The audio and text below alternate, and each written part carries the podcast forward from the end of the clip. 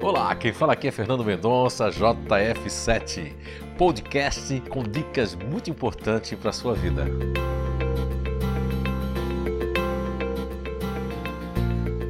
Olá, então estamos de volta com mais um podcast, mais um episódio, ainda com a série de como se relacionar com cada grupo natural de inteligência e o como deixá-los motivados. Hoje nós vamos falar do GNI fazedor.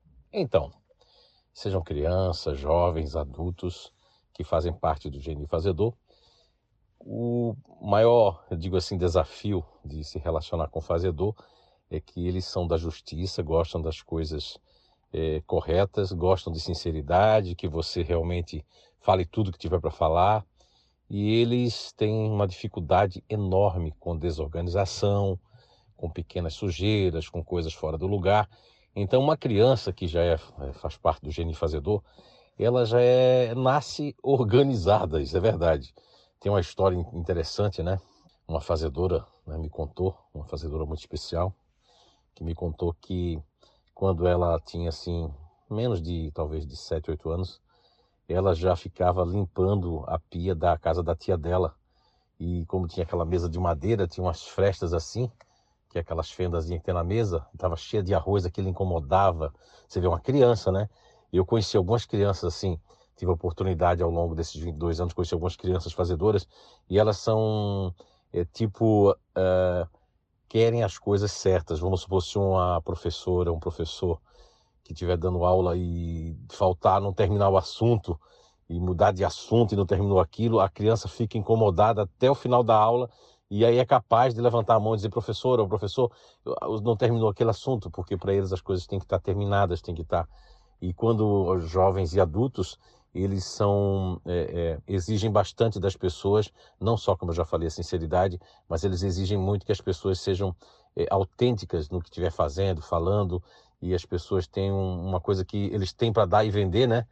E muitos grupos naturais de inteligência não têm, tem até alguns que não possui, não vou dizer pela questão de ética, se chama o desconfiômetro, né?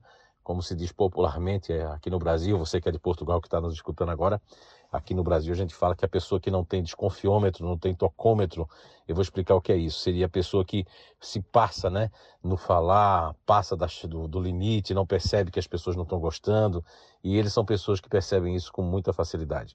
O que deixa os fazedores motivados, entre muitas e muitas coisas, principalmente, eu já falei algumas, né?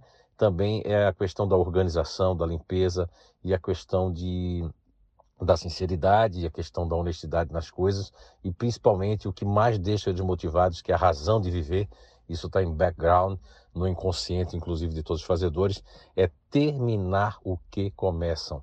E se eles conseguem terminar, isso vão deixar eles muito à vontade. Bem, é você que, que faz parte do grupo fazedor, você vai dizer, ah, eu estou achando muita coisa parecida com o fazedor. Cuidado, porque tem alguns outros grupos que se parecem muito com os fazedores, entre eles disponíveis, futuristas, inclusive também. Mas a diferença é que o fazedor ele tem pouquíssimo jogo de cintura. O próprio rosto dele, nas faces, já está demonstrado que eles não gostaram de alguma coisa, eles não estão bem.